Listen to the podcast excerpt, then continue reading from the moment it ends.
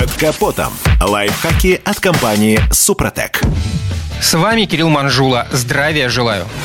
Вот так тихой сапой и наступил долгожданный сезон, когда на летней резине в нашей стране прилично ездить разве что в южных регионах. Но перед тем, как установить извлеченную из гаража или с балкона резину, неплохо было бы ее внимательно осмотреть и подумать, а не пора ли купить новую. Между прочим, запасов зимней резины в стране, как уверяют производители, достаточно, так что дефицита не предвидится. Итак, провести самодиагностику колес достаточно просто. Основных процедур здесь всего две. Первая – тщательный осмотр шин на предмет проколов, порезов и шишек. А вторая – замер остаточной высоты протектора. Она должна составлять не менее 4 мм. Третья процедура проистекает скорее из здравого смысла. Помимо остаточной высоты протектора, стоит оценить и остаточную ошипованность. Разумеется, резиновая смесь в отсутствии шипов своих свойств не теряет, но полагать, что беззубая шиповка – это полноценная липучка, все же излишне оптимистично. Для дальнейшей эксплуатации шипованной резины остаточное число шипов должно составлять не менее половины. Напомню, по букве закона запрещается эксплуатация транспортных средств, не укомплектованных зимними шинами в зимний период. Также запрещается эксплуатация транспортных средств, укомплектованных шинами с шипами противоскольжения в летний период. Зимние шины устанавливаются на всех колесах. Помните, установка ошипованных шин только на одну ось – это огромная ошибка, грозящая опасностью вам и окружающим.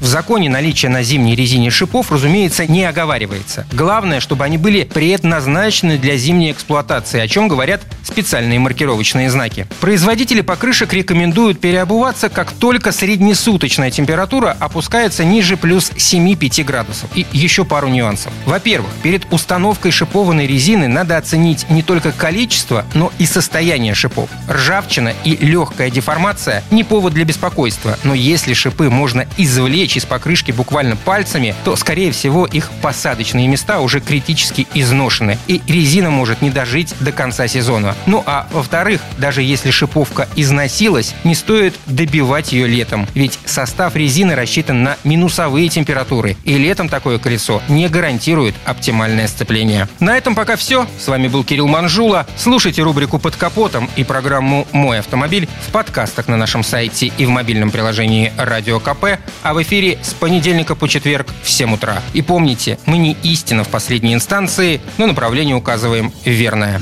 Спонсор программы ООО «НПТК Супротек». Под капотом. Лайфхаки от компании «Супротек».